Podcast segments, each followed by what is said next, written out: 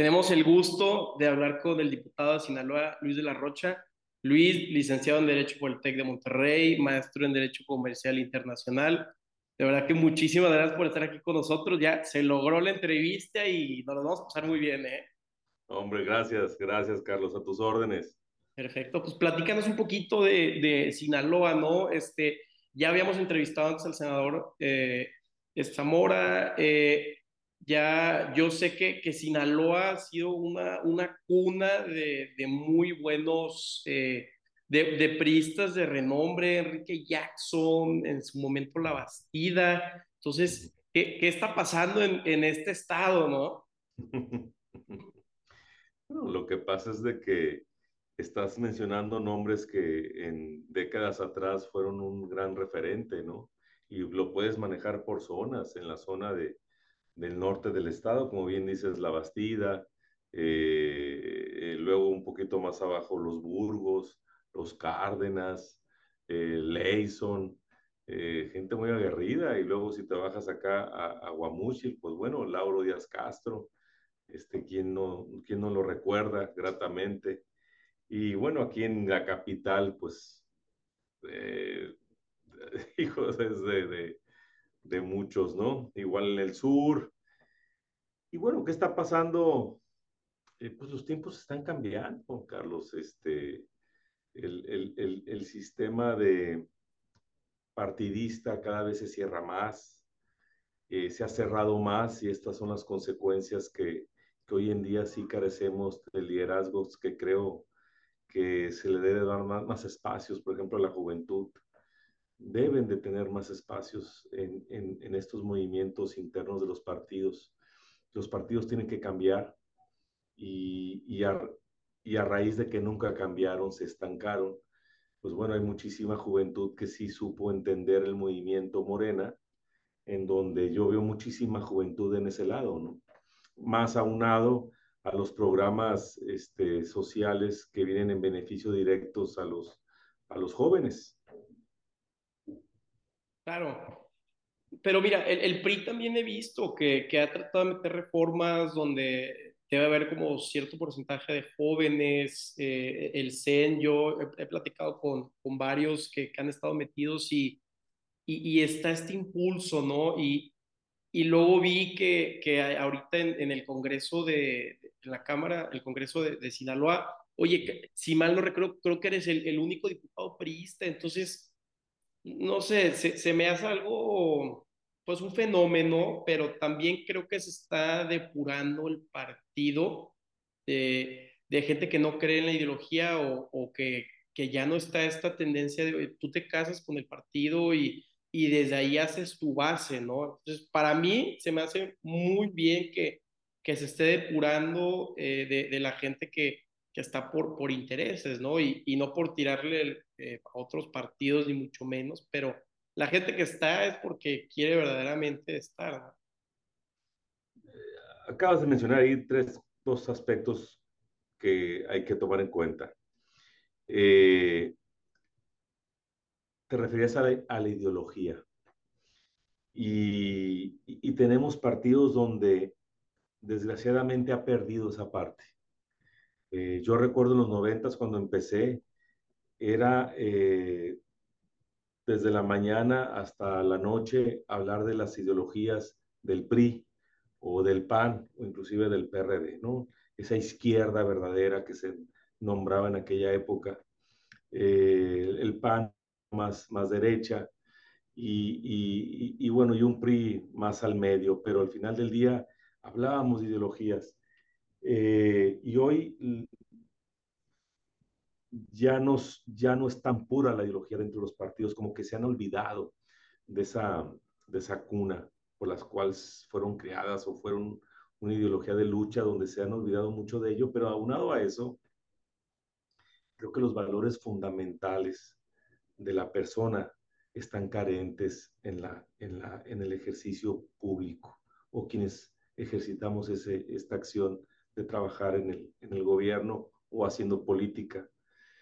Eh, y me refiero a los principios, a los valores de la persona, en cuanto a su congruencia, en cuanto a sus, eh, definiciones como persona, leales, con gratitud, eh, con intención de ayudar. Creo que se ven hacia adentro buscando sus propios intereses. Creo que es una generación, no me malinterpretes Carlos, pero mal formada, eh, mal fecundada por parte de los partidos, que de alguna manera los partidos los sostuvieron, les dieron y les brindaron estas oportunidades que yo no tuve.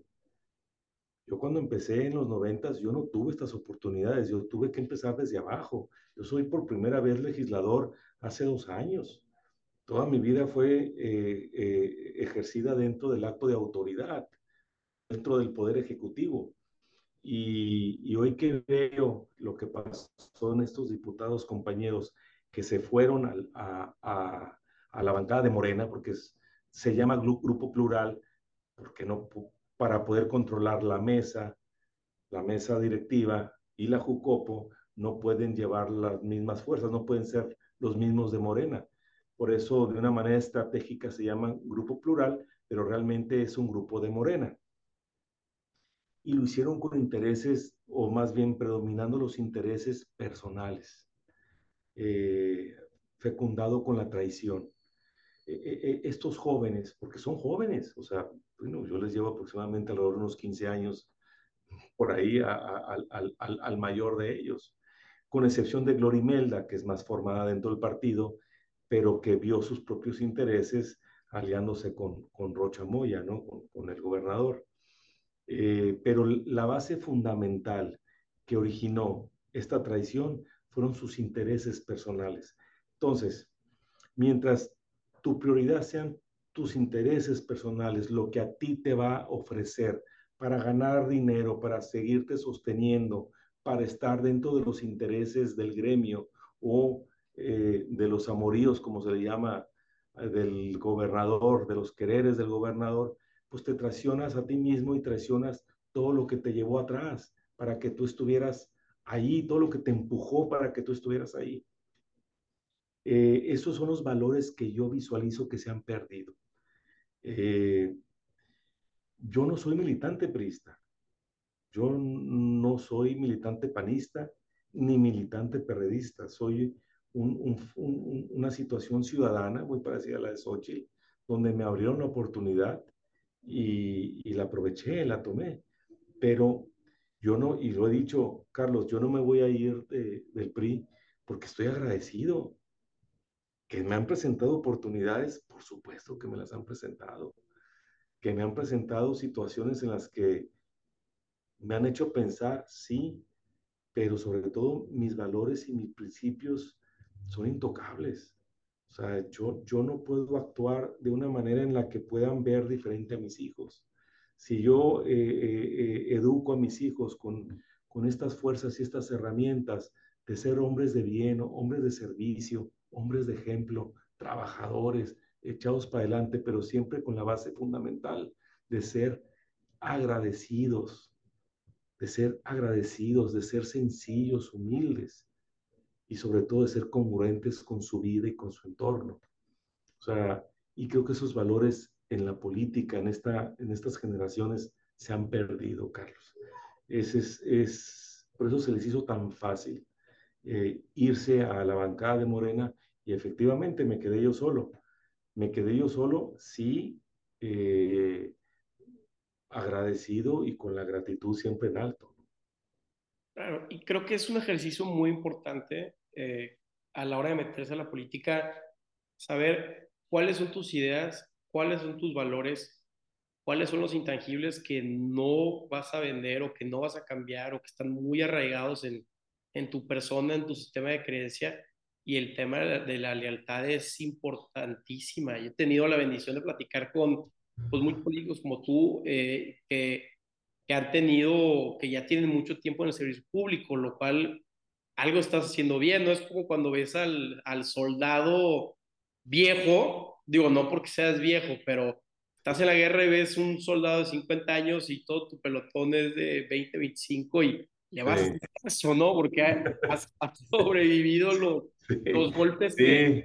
Sí, sí, sí, sí. Y fíjate que ahorita, por ejemplo, que mencionas eso, recuerdo eh, recientemente eh, el secretario, quien fue mi jefe en, gobernación, yo fui coordinador regional de la zona noreste en la Secretaría de Gobernación y con el, licenciado Osorio Chong, lo acompañé en el evento de, donde él renuncia al PRI y, fui muy cuestionado eh, por mi presencia en, el lugar. Entonces, eh, mi respuesta ante ello fue, oye, ¿cómo no voy a ir si, si, si primero me invitó?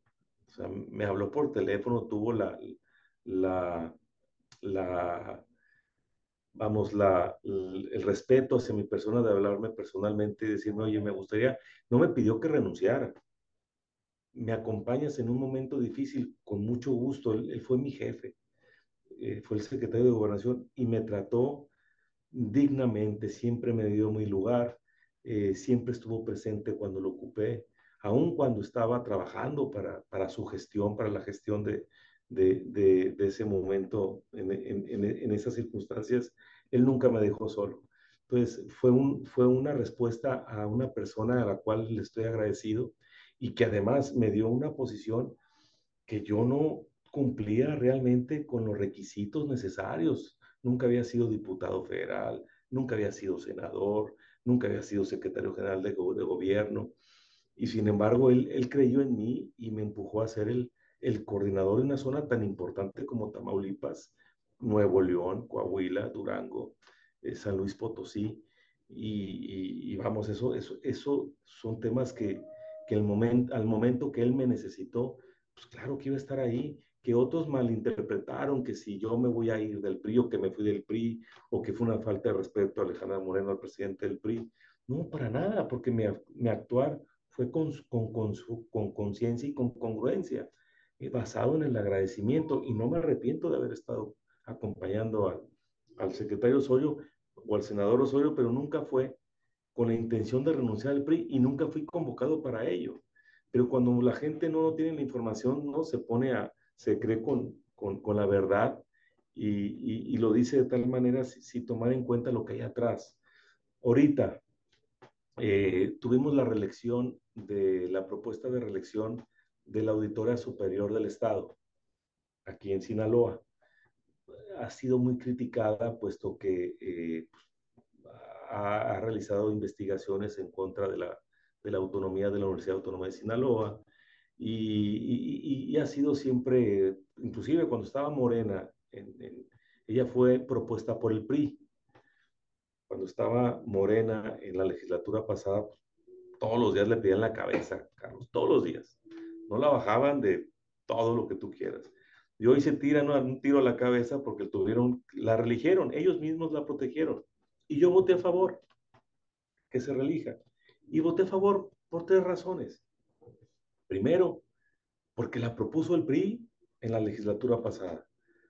Yo soy del PRI, ¿cómo iba a ver cómo iba a cruzar? Se la propuso el PRI, independientemente que fue otro PRI, pero fue el PRI el que estaba atrás fue ese PRI que a mí me sostiene aquí. no puedo escupir para arriba.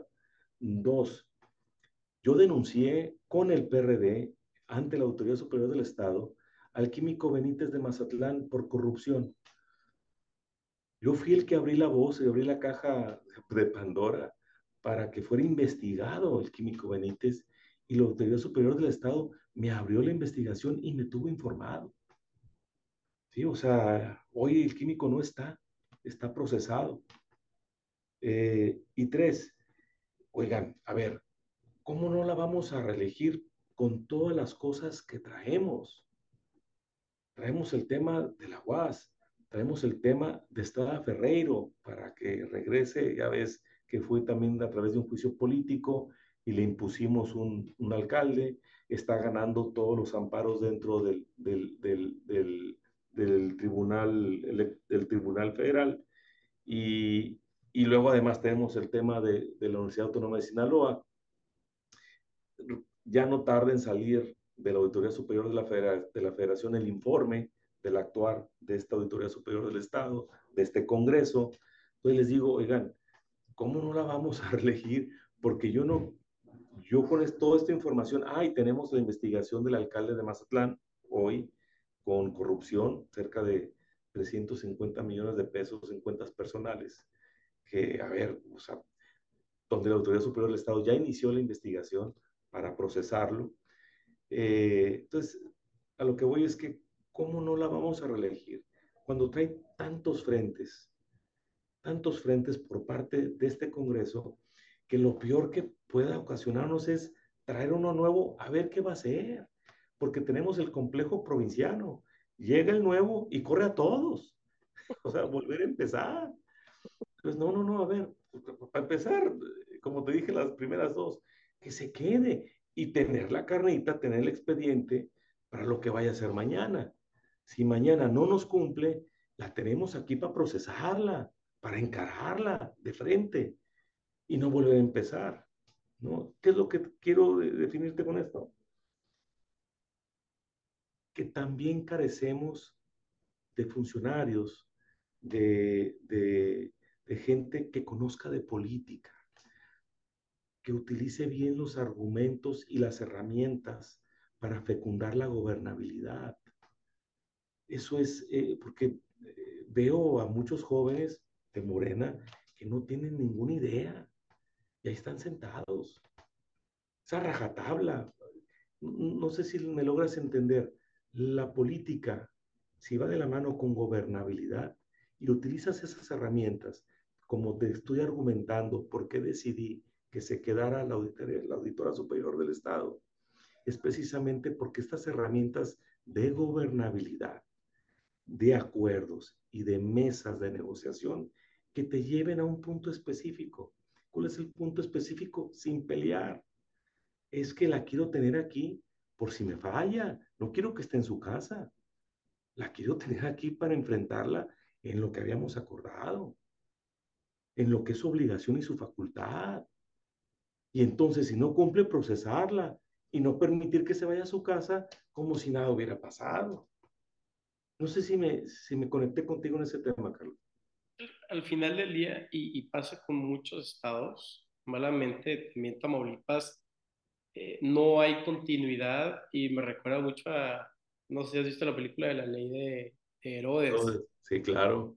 Este, ¿Cómo no? Aquí, aquí, se acabó la deuda externa de San Pedro los Aguaros, donde cada alcalde nuevo lo corría y se iba y, y es un tema muy, muy arraigado donde, no sé, el, tú has tenido la, la fortuna o, o, la preparación de haber trabajado en, en la administración pública, de saber cómo se hace la política desde la federación, entonces tienes una visión mucho más amplia a la hora de llegar a, al, al, congre al, al Congreso Estatal, ¿no? Pero, pero ¿qué te digo? Muchas veces uno entra a, política eh, sin saber lo que está haciendo, eh, joven o adulto, y creo que ese es el, el primer paso o ese es el primer acto de corrupción, ¿no? Aceptar un puesto del que no estás capacitado y sí. y pues digo, también el, el, joven es un reflejo de lo que le enseñaron los papás, ¿no? Y, y si el papá no te está dando estas bases o no está presente y, y luego tienes un partido que, que te está ofreciendo un, un, sueldo, digo, un sueldo base que pues un chavo no, no lo va a ganar en, trabajando en, en, el escalafón, entonces es, es muy fácil, Luis, y, y yo te lo platico desde mi privilegio, por mí no, no me agarra eso, pero donde hay, si hay necesidad y llega, te ofrecen un, no sé, una diputación o hasta este, trabajar en, en lo más bajo de la comisión de agua y te dan 30 mil pesos al mes, te, te, saca de muchos apuros, ¿no? Entonces también es un tema sistémico muy, muy fuerte. Sí, sí. Eh, eh, ahorita que mencionas eso, es fundamental que, que, los jóvenes eh, formen parte de este ejercicio de, gobierno. Pero sobre todo, ¿por qué, por ejemplo, ciudades como Ciudad de México, Monterrey inclusive, Guadalajara, eh, los jóvenes se ven más inmersos en, la política? Eh, el idioma y el lenguaje del, servicio público está más al día Aquí todavía en, en, Sinaloa estamos un poquito más alejados.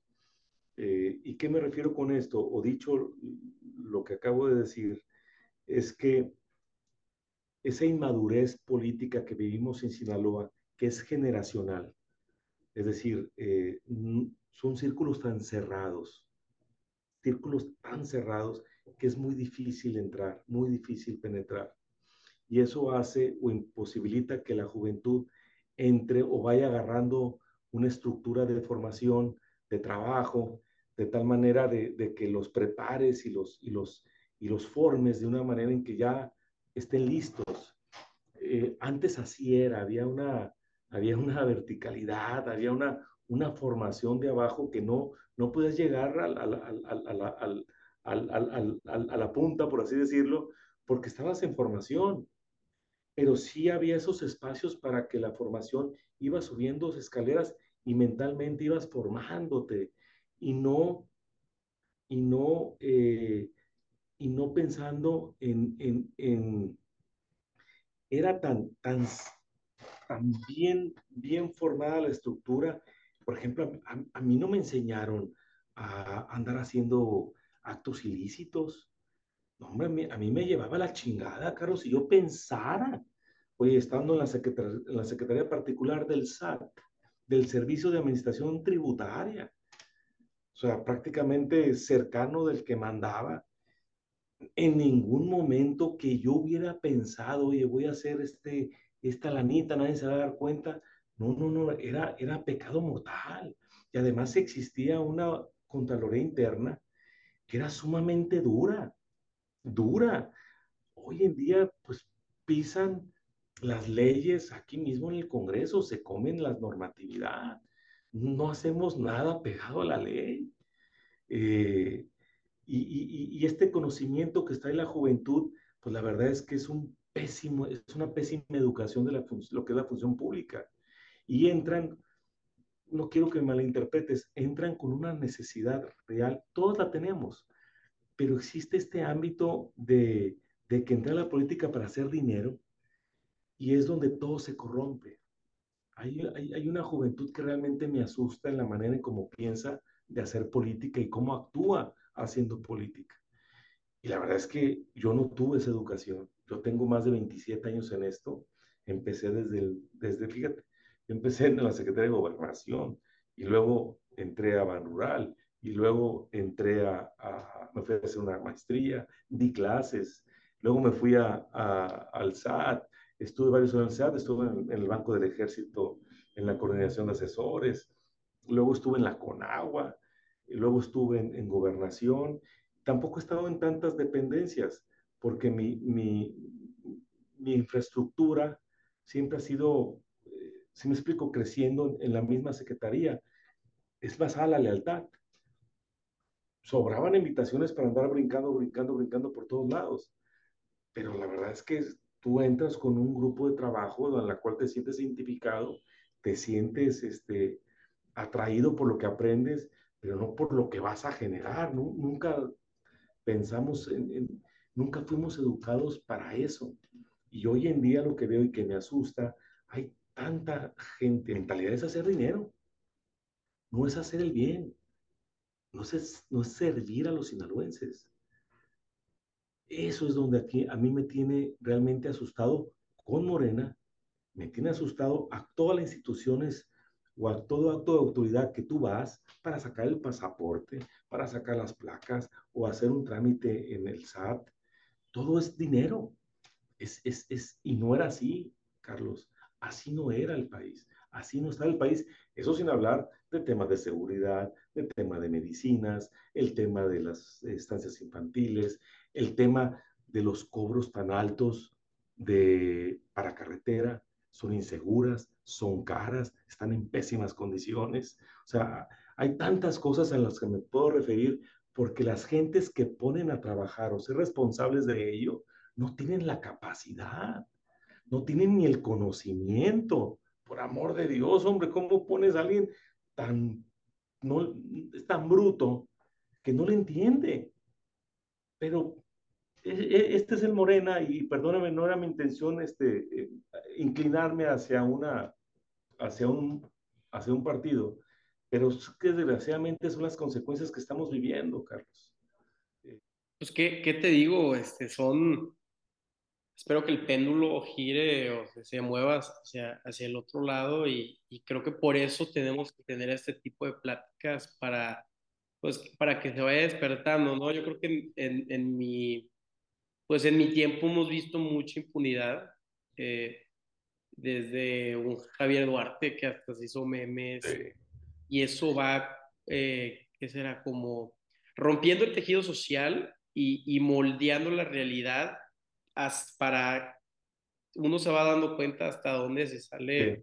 con la suya, ¿no? Y, sí, sí, y, y, pues cuando no hay coerción en, en, un estado empieza, se vuelve un poco más, más fallido, ¿no? Yo, yo me acuerdo que cuando vivía en San Francisco, eh, calles inseguras, millones de vagabundos metiéndose todo tipo de drogas y sí, sí, sí. permitían robar hasta 900 dólares eh, en las tiendas y, y, yo estaba hablando con un policía y justo al lado vimos como un vagabundo eh, pues abre un aluminio con una, este, eh, una pastillita azul y, y, pues le pregunté qué era y esto fue hace como cuatro años y era el, el fentanilo, ¿no? Y, y, ¿por qué no la arrestas? Este el policía era como chicano, entonces hablábamos sí. español y él me dice sí. que cuando toca la cárcel 24 horas después, derechos humanos y, y se regresa, entonces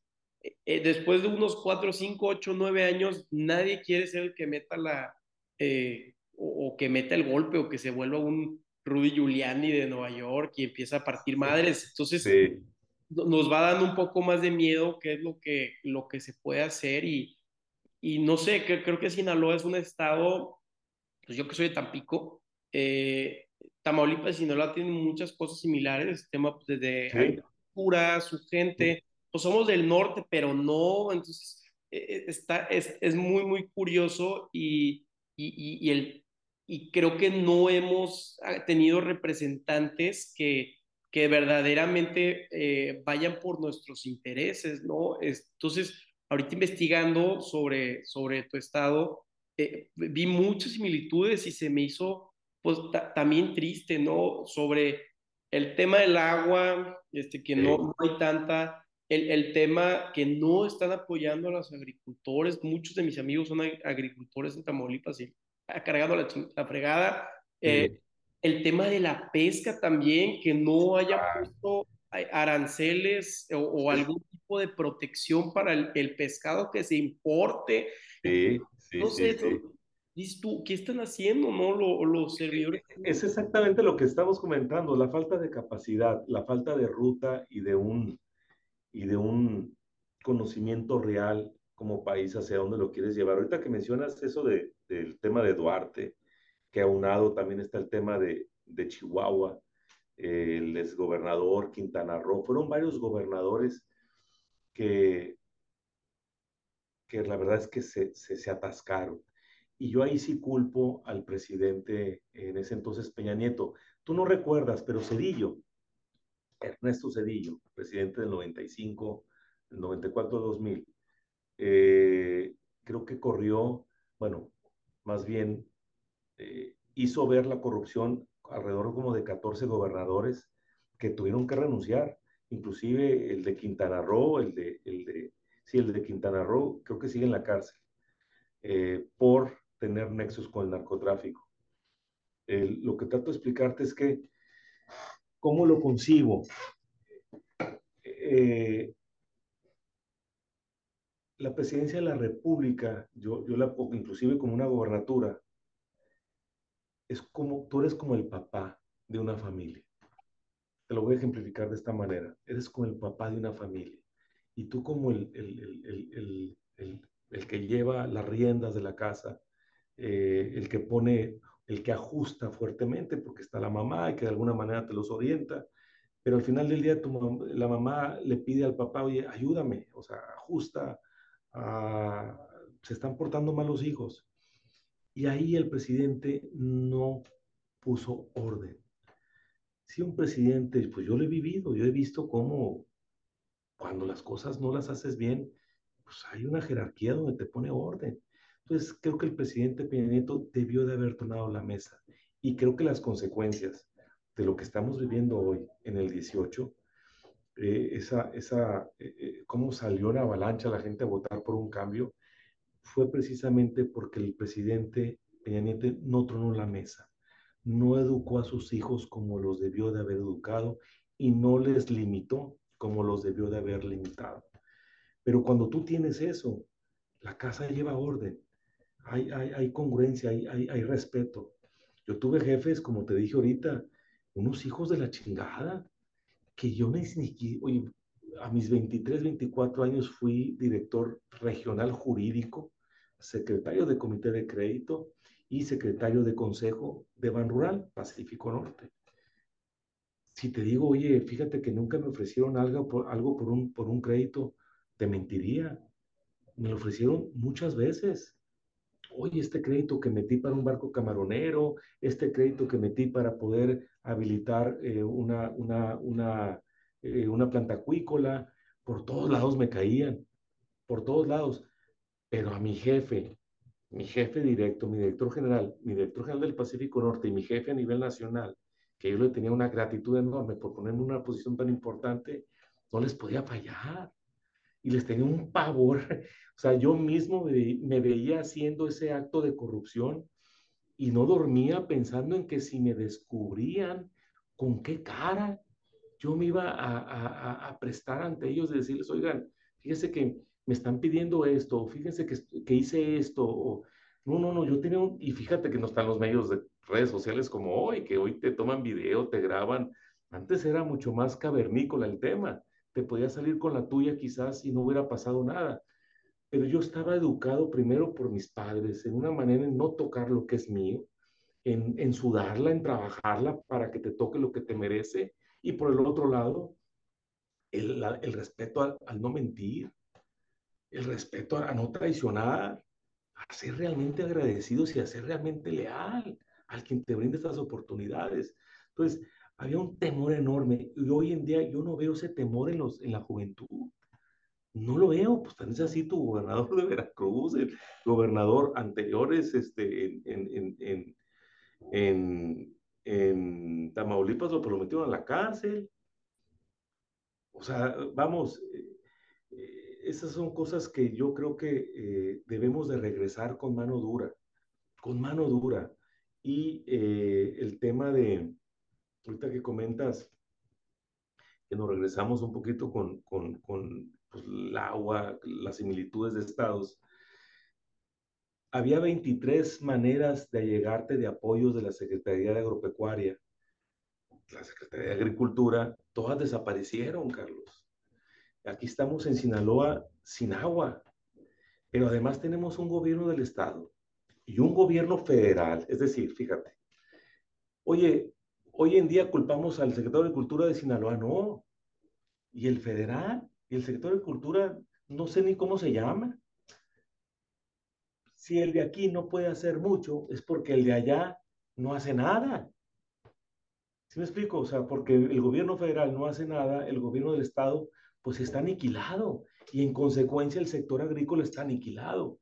El camarón, eh, Tatiana Cloutier fue a firmar un convenio de un, un, tratado comercial con Perú, con Ecuador, con Chile, con todos ellos, ¿Y qué crees que está pasando? Pues nos están metiendo los pescados y los camarones hasta por las narices en las aduanas. No hay control. No hay control. ¿Qué es lo que está provocando? Que los productores acuícolas se están desapareciendo. Y a como seguimos, ni flotilla de camarones vamos a tener, ¿eh? porque ya no las vas a necesitar. Te trae más barato el camarón. Aquí lo tienes, el kilo más barato, el ecuatoriano el que sacas aquí en Mazatlán. Oh, y del mismo tamaño, ¿eh?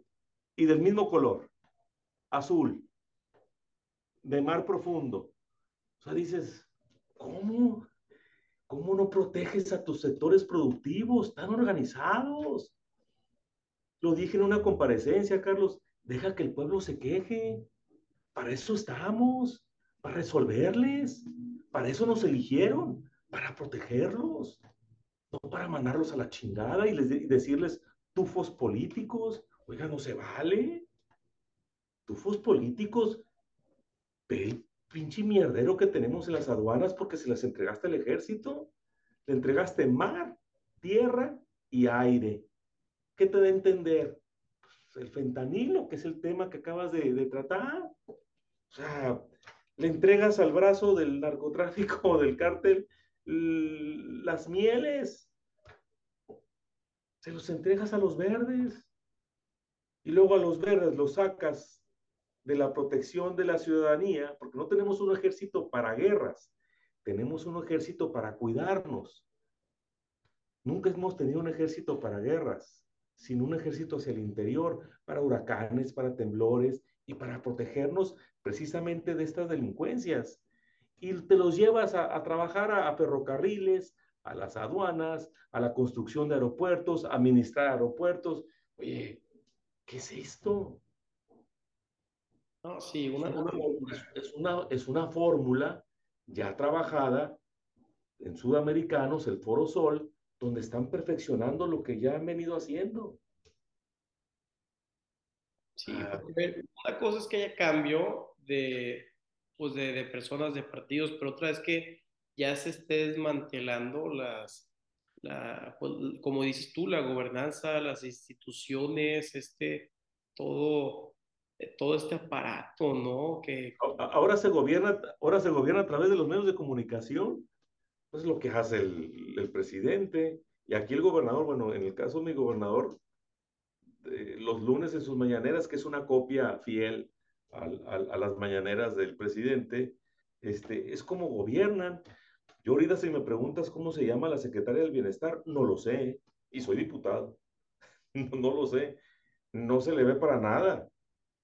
Ah, pero pregúntame quién coordina los programas del bienestar, el delegado, ese superdelegado, ese sí sé quién es. Pero fíjate, o sea, cómo, cómo eh, en automático te vas llevando, te, va, te van llevando a los que traen la lana y quien operan todas estas cosas, porque a los demás no los dejan ni hablar. Y ahorita, ¿qué, qué es lo que te está pidiendo tu, tu electorado o cuando te tocan la, la, puerta en la oficina? ¿qué, ¿Cuáles son las necesidades que más estás viendo? Medicinas. De acá? Medicinas. Las medicinas es, es, es una necesidad. Fíjate, eh, ¿qué habíamos logrado en los sexenios anteriores? a través del, del, seguro popular, tú tenías derecho a doctores preventivos, podías asistir con doctores que no tenías que pagar y tenías acceso a las medicinas. Es, es lo que más duele hoy en día a la ciudadanía, que te dicen, te doy seis mil pesos porque estás pensionado o por el, el, estos niños que no, que no estudian, ¿cómo los, no sé cómo se les llama, el programa de estos muchachos que les dan lana por no estudiar o por no trabajar, ¿no? Eh, emprendiendo, no sé qué. Y, entonces hay una casa que recibe 10 mil, 12 mil pesos, por así decirlo, este, pero no se dan cuenta que ya no te alcanza. No te alcanza ni con ese dinero, no te alcanza para las medicinas, no te alcanza para los doctores. Eso te lo quitaron. No te alcanza para pagar la estancia infantil que te quitaron, que no te costaba no te alcanza tampoco para ir a hacer un chequeo de mama que antes era gratuito, ahora lo tienes que pagar. ¿no? O sea, hay, hay, hay, y eso sin tomar en cuenta lo caro que está la canasta básica. Hoy en Sinaloa, Carlos, en Sinaloa, de 1.400.000 trabajadores, el 19%, que son prácticamente 200.000 más o menos, solamente tiene acceso a una canasta básica al mes. Una. 19%. El 37% de este millón cuatrocientos solamente tiene acceso a dos canastas básicas. No más. No más. Así de grave es la situación. En un estado como Sinaloa, que dependemos del sector agrícola totalmente, con lo que está pasando, con la falta de políticas públicas en el tema agrícola, en el tema de conagua, hídrica, y en, el, y en la falta de orden para sembrar. Aquí vamos a tener un problema muy serio en el mes de febrero, marzo, cuando ya no tengamos agua, porque todos se pusieron a sembrar. porque no hay orden. Sí, no hay orden. Sube el precio del tomate, entonces todos quieren sembrarlo. y el tomate. Ahorita te digo yo, nueve productos y ya tenemos casi los 800 pesos, que son 849 pesos, que debe de costar la canasta básica. Te digo ocho productos, el pollo, el trigo, el aguacate, bueno, vamos a quitar el aguacate que no es tan necesario. Vamos a meterle el huevo, ¿sí? Eh, el, el aceite.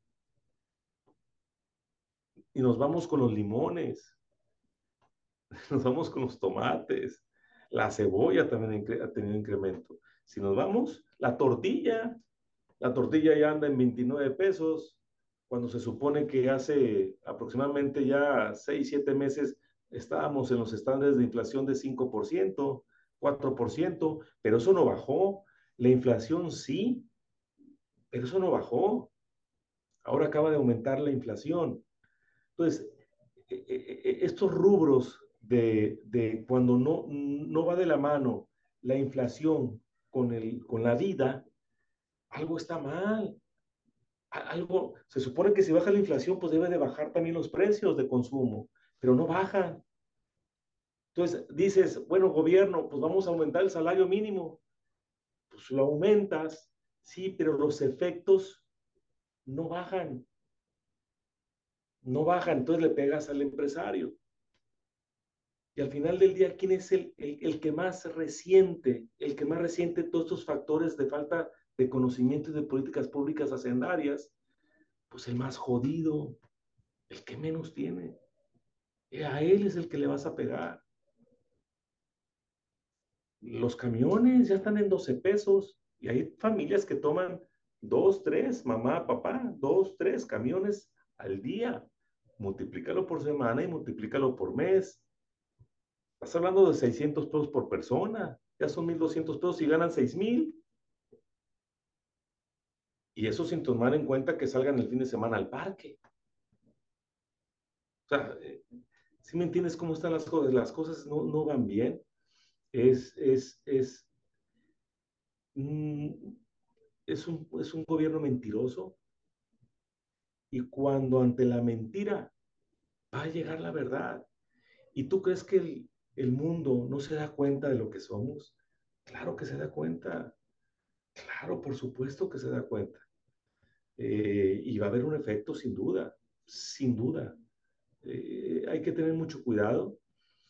Y, quienes están inmersos en esta, vamos, eh, en tu iniciativa, Carlos, de entrevistarme y en el interés que tienes en la política, bienvenidos, bienvenidos pero háganlo con sus valores, con sus principios. ¿sí? Yo no estoy en contra del chairo, que lo dominan como chairo. Estoy en contra del resentido social. Ese sí, a ver, aguas. No por ser resentido social le vas a dar una posición tan importante como esa. Eh, a ver, son dos cosas muy diferentes. Ese te va a hacer daño.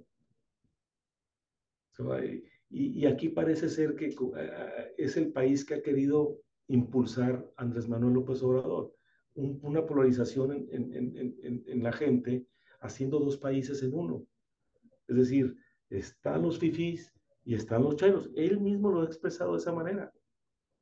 Para mí son los resentidos sociales y los fifís, es la empresa, los trabajadores, los que se han esforzado, los que se han chingado y los que yo trato de inculcar a mis hijos. Que se chinguen y que se esfuercen y que estudien. Ah, pero acá no. Acá no necesitas estudiar porque yo te ayudo. Acá no necesitas esforzarte porque yo te ayudo. Acá no necesitas ambiciones porque no necesitas. Acá yo te puedo dar chamba. Mándalos a la chingada. No sé si, si me entiendas, Carlos, cuál es el sentido de gobierno que quiere Andrés Manuel en base en esta polarización en división de, de vidas. mira, al final... y más con la reforma educativa que te da respuesta a todo lo que te estoy diciendo, ¿no? Claro, y, y un político que está en el centro no, no apantalla tanto o, no, no, polariza, ¿no? Que ahí es donde están las... Eh, y, y, creo que malamente hemos visto la política como una novela pero hay mucho que se puede perder cuando, cuando lo, lo romantizas o, o, lo ves de esa forma. Eh, aquí yo lo que he hablado este, en, en Nuevo León de servidores públicos, el modelo de Nuevo León hasta hace como unos 9, 10 años y Monterrey, San Pedro era, oye, agarras los 10 empresarios más fuertes, las 10 empresas, sí. y entre esas familias oye, te toca ahora tú ser alcalde de San Pedro, está madre, bueno, está bien, y lo ven como servicio social porque sí. esta gobernabilidad aumenta la plusvalía de sus casas, de sus empresas, este, atraes gente muy capacitada que quiera trabajar en, en todos estos 10 y, uh -huh. y se vuelve una simbiosis bien padre porque las esposas se meten a, a este tema del DIF, y, y, e empujan a las clases más bajas a que se vayan a estudiar a Estados Unidos o las becas y se crea un círculo virtuoso bien bonito donde nadie es político por ser político, sino es un medio, otro fin que es la gobernabilidad. Y de repente ves estas figuras carismáticas que permean en la política y le meten un esquema nuevo de marketing, de publicidad, de redes sociales y y empiezan como a corromper este baile que estaba funcionando muy bien. Este, y ahorita que vivo en San Pedro, la verdad que, que son, son municipios bien bonitos, pero se empieza como a ver cortocircuito y como tú dices, eh, pues el, el, el, gobierno es un papá y, y cuando se están peleando y en el Estado ahorita el Congreso están peleando que MC, que con el PRI, PAN y no sé qué. Sí, sí, sí, a ver, cuando los papás se pelean, los hijos son los afectados y nosotros somos los afectados porque en vez de que estén checando este tema de aguas, que el C4, que no sé qué, están viendo dónde meter este golpecito eh, eh, en, en, en, el talón, ¿no? Entonces, uh -huh. sí. Pues no sé, este diputado, yo me gusta mucho eh, lo que dices que tú apenas tienes dos, dos años en, el, en la legislación. En el Poder Legislativo sí, voy para el tercero apenas, y nunca había estado acá, ¿eh? Y te voy, ¿sabes por qué, Carlos? Porque no me sentía preparado. Eso es algo bien importante. Cuando, cuando yo empecé eh, a trabajar en el gobierno, que es algo también que, es, que hay que mencionar, eh, en, en, el, en el gobierno antes te iba muy bien, pero no porque robaras, porque estabas en posiciones eh, estratégicamente muy importantes, eran las que yo buscaba, ¿no? Porque me sentía preparado y me sentía con, con todo el impulso y con todas las ganas de poder ejercer esa función. Y siempre me, me programaba, quiero esa dirección, y la luchaba y la peleaba hasta que la lograra. Este, y, y, y ganábamos muy bien y no había necesidad de voltear a los lados. No había necesidad de, de esa convicción de, de hijos, voy a, voy, a, voy a hacer una tranza para ganar más. No, no, no, no estábamos así mentalizados. Y lo que tú acabas de comentar en cuanto a vengo de gobernar, vengo de, de, de, estar en el SAT y luego en, la Conagua, intensos, estuve tres años en, en, en Valle de México, con las responsabilidades de Ciudad de México, de Estado de México, de Hidalgo, ahí conocí a Osorio Chong, ahí conocí a Peña Nieto también, y a Marcelo Ebrard, de hecho. Y de ahí me mandan a Sinaloa a ser el director general aquí en la Conagua. Eh, soy abogado, hablar de metro cúbico, pues me exigía preparación y me metía y me metía. Y sí hubo momentos en que me, me ofrecieron oportunidades, oye, fíjate que me gustaría que estuvieras en el Congreso local, en esa vez de la Conagua, pero yo no me sentía preparado. Esa es una de las cosas que hay que reconocer como funcionarios, tus limitantes, ¿sí? O tu seguridad. Yo no me sentía preparado.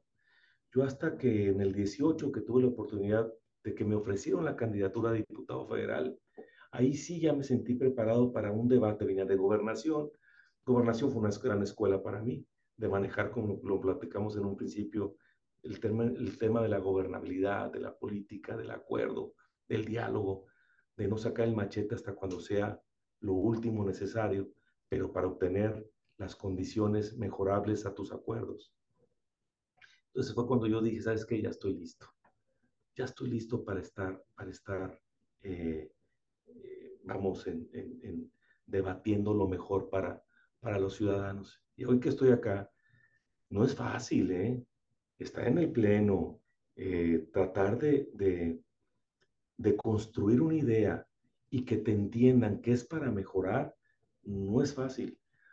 Por eso, como tampoco es fácil gobernar, y yo lo dije y lo externé en su momento, Nuevo León va a caer en un grave, grave error, eh, precisamente con el tema de las redes sociales y de la mercadotecnia de plataformas, eh, eh, estas de redes sociales, donde van a, van a tener al, al, al peor de los gobernadores.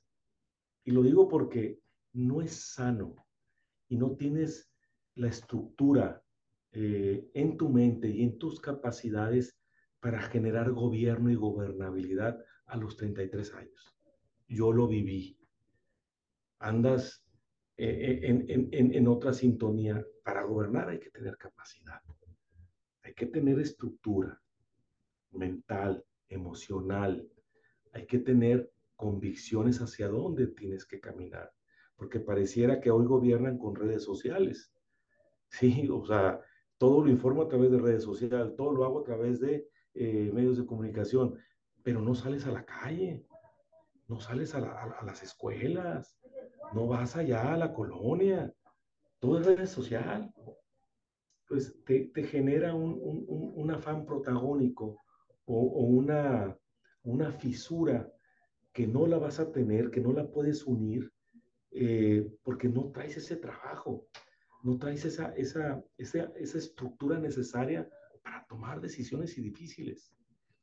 Por eso se le hizo muy fácil ser candidato a la presidencia. Ah, no, cómo no, ahorita yo soy yo, mis chicharrones, mi esposa y yo, redes sociales, vámonos a Macal a, a, darle palo, palo, palo, los fósforos y el carro y, espérame, si esto no es un show, esto no es un circo.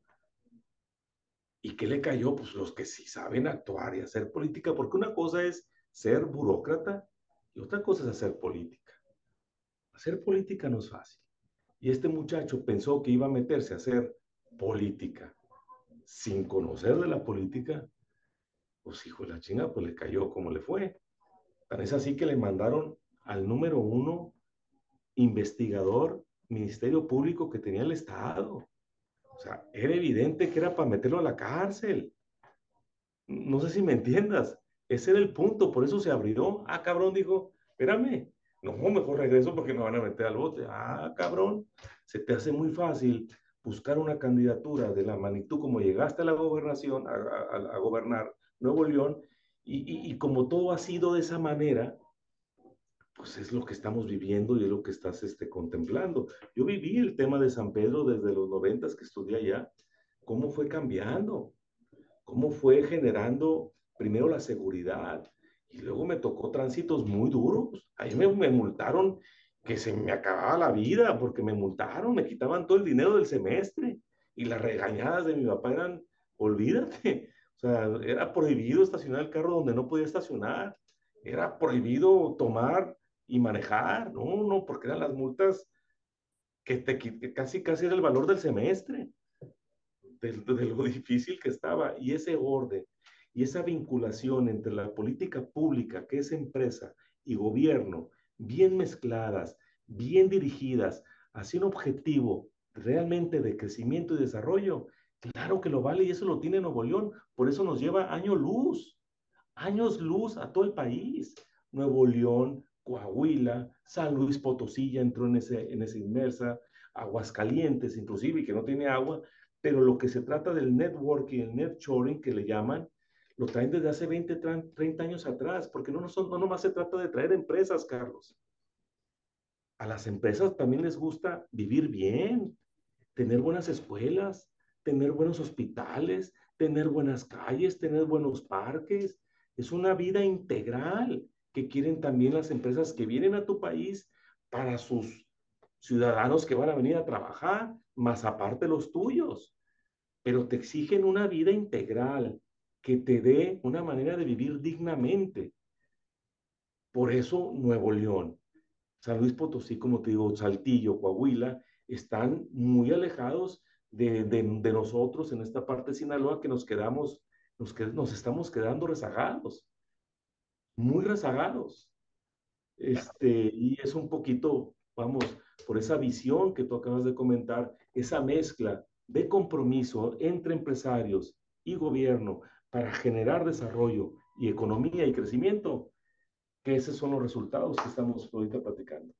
No, totalmente. Y creo que nos, como tú dices, nos gana la mercadotecnia, nos gana la cara bonita o, o el apellido con un legado este, enorme y, y pues y empiezan a gobernar y prefieren irse a un fin de semana al Congreso de Dios que en Austin y pues yo sé que las calles no están bonitas, yo sé que no está tan padre de repente eh, ver esa realidad, pero, pero creo que se nos ha olvidado mucho que un alcalde, eh, en este caso, es una persona que tiene que tener experiencia en urbanismo, en alumbrado, en organización, eh, en todos, en, en, el agua. Al final del día eres un administrador de, de tu ciudad y, y de repente un diputado, o, o, y no es por denigrar a los diputados, sino o alguien que no tenga esta ruta y ya se quiera meter a la alcaldía, como tú dices, no tienes ni un equipo de trabajo, no conoces quién te va a transear y quién no, no, no te has empapado esta gente alrededor,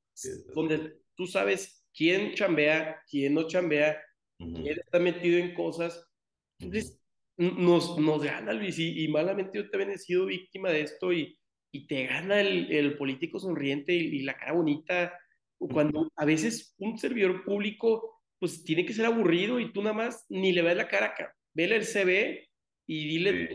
y, y, oye, qué administración pública, qué estado, porque esos son los, los puestos que, que va a trabajar. Entonces, yo te agradezco también mucho que, que me hayas tomado la llamada y yo, yo te busqué, tengo que admitirlo, porque me gustó mucho tu, tu CV, me, me gusta mucho que, que has estado, eh, pues, derecho, que este tema de comercio internacional, que te has preparado y que has estado en administración pública y pues a mí me encantaría que en un futuro tú llegues a, a la gobernatura porque son, no son puestos de popularidad o, o quién baila mejor, es quién ha tenido una eh, empírica, una experiencia en, en gobernanza y, y, y, lo hemos visto mal y, y, escuchado, sí, yo quiero ser gobernador porque la, las chavas o, o, o que mi, tengo mi chofer, ¿no? Entonces, te, te moldea uh -huh. y, y, digo, para terminar con una ahí más retórico, tú llegas eh, en unos, no sé, 6, 8, 12 años, llegas a ser gobernador de Sinaloa, ¿qué, qué te gustaría ver? ¿Qué, qué digo, eh, eh, en 12 años pasan muchas cosas, pero sí. ¿cuáles serían tus, tus vertientes? O me gustaría mucho saber tu, tu punto de vista. Mira, eh, en, en lo que se refiere a si tengo la dicha de gobernar este bello estado, este lindo estado, mi estado, lo, que me, lo, que me, lo comentaba en, un, en una entrevista, principalmente es escuchar, pero para escuchar hay que salir, hay que dar la cara. Eso es lo que, lo que se tiene que, es lo que yo haría. Y, y gobernar en la calle, gobernar realmente en la calle, donde, donde, donde debes de resolver los temas. Eh, me es muy difícil ahorita agarrar, oye, ¿sabes qué? El tema de seguridad, que hace mucha falta, el tema de, de desarrollo económico, un real desarrollo económico que, que fomente y que atraiga inversiones, porque no somos, no somos apetitosos, no somos agresivos para atraer inversión extranjera y la inversión extranjera que se dice que se trae, la verdad es que yo no la veo, no la siento. Y una cosa es que se diga y otra cosa es que la vivas. Yo no la siento, veo las carreteras de la fregada, veo el sistema aeroportuario de la fregada, eh, no, no veo boletos de aviones muy caros, eh, peajes muy caros. Eh, lo que trato de explicarte es que lo que tratara de hacer principalmente es, es hacer un trabajo de calle con la gente y pensando en la gente y que el gabinete que esté acompañándome eh, sea realmente gente experimentada, experimentada en servir, que su único interés sea servir, sea ayudar, ¿sí? No sentarse o queriéndome, eh, me, no, como dicen, eh, darme a tole con el dedo, como lo hace aquí el secretario de Agricultura con su gobernador, que la verdad es que le mienten al gobernador. Pues este, tener esa audacia para tener ese prospecto de, de poder observar todo el entorno y, y, retroalimentándome, escuchando a la gente. Eso sería principalmente lo que, lo que yo haría diferente. Obviamente es gobernando sin fobias, sin complejos, ¿sí? Y no con el poder del Estado. Al contrario, el poder del Estado debe ser en beneficio de la gente, no en perjuicio de la gente. Eso es más o menos lo que yo haría, hermano. Perfecto, pues con eso cerramos, Luis. De verdad que muchísimas gracias por tu tiempo. ¿Dónde te encontramos en, en redes? Estoy en Luis de la Rocha. Eh, de hecho, ahorita que comenta en redes, yo ahí, ahí tengo a alguien que me asesora y que eh, yo estaba muy cerrado en, en, en, en, abrir TikTok y esas cosas. Eh, y meter fotos de mi familia. Yo soy mucho más privado en esa parte. Mi familia es mi familia y mi trabajo es mi trabajo. Pero me, me bueno, me tuvieron que meter en este rollo de, aunque de publicar más a mi familia, lo hago muy poco, muy, muy poco.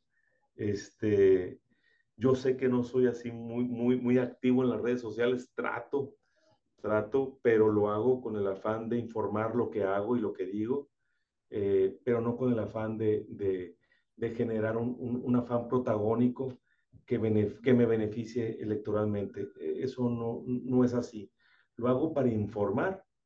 Lo que hago porque los medios de comunicación se convirtieron en medios muy caros para informar. Ya hasta sacar una nota ya te están pidiendo algún apoyo eh, y, y, uno no gana, no hay dinero que alcance para todo eso. Entonces es por eso que, que manejo las redes sociales, pero sin faltar respeto a, a nadie, simplemente tratando de comunicar lo que creo que debe de saber los sinaloenses de lo que estamos haciendo. Es Luis de la Rocha, está en TikTok, está en, en WhatsApp, en, perdón, en Facebook, está en, en, en Instagram y, y, X, que ahí sí lo manejo, ese lo manejo yo personalmente, lo manejo todos, todos doy no la, la, intención de qué y cómo, pero, pero eh, es Luis de la Rocha guion bajo, sí, Luis de la Rocha guion bajo en algunos, lo demás es Luis de la Rocha. Pues Luis, de verdad, muchísimas gracias otra vez. no, a ti, Carlos, a ti, a ti. Que me deja mucho que pensar y pues, estamos a la orden. Pues espero que te haya dejado algo bueno, este, y, pero sobre todo, gente como, como tú, Carlos, necesitamos aquí en el, en, el, en el servicio, en beneficio, porque está tan carente la situación. Está de veras, está para llorar las, las posibilidades políticas que tenemos hoy en día. No veo gente joven con, con esa tenacidad y esa capacidad que la que yo sé que tú tienes, que no, no está carente. Y ojalá que ustedes que están en, con, por ejemplo, lo que estás haciendo, lo, aplaudo y, lo, y, te lo, y te lo reconozco, pero que se animen a dar el paso, que se animen, gente con principios, con valores como tú, tienen que estar de este lado. Ayúdenos, solos no podemos, solos no podemos. Ese es el grano que te quiero dejar, sembrar y, y piénsalo y ojalá que, que estés de este lado pronto por acá, me gustaría saber de ti. Pues muchas gracias por las palabras, se aprecia. Esto se hace con afán que me encanta mi país y, y, pues bueno, muchísimas gracias por tu tiempo. Gracias a ti, Carlos. Que tengas muy buena tarde y saludos allá a toda la gente. Hasta luego. Hasta luego.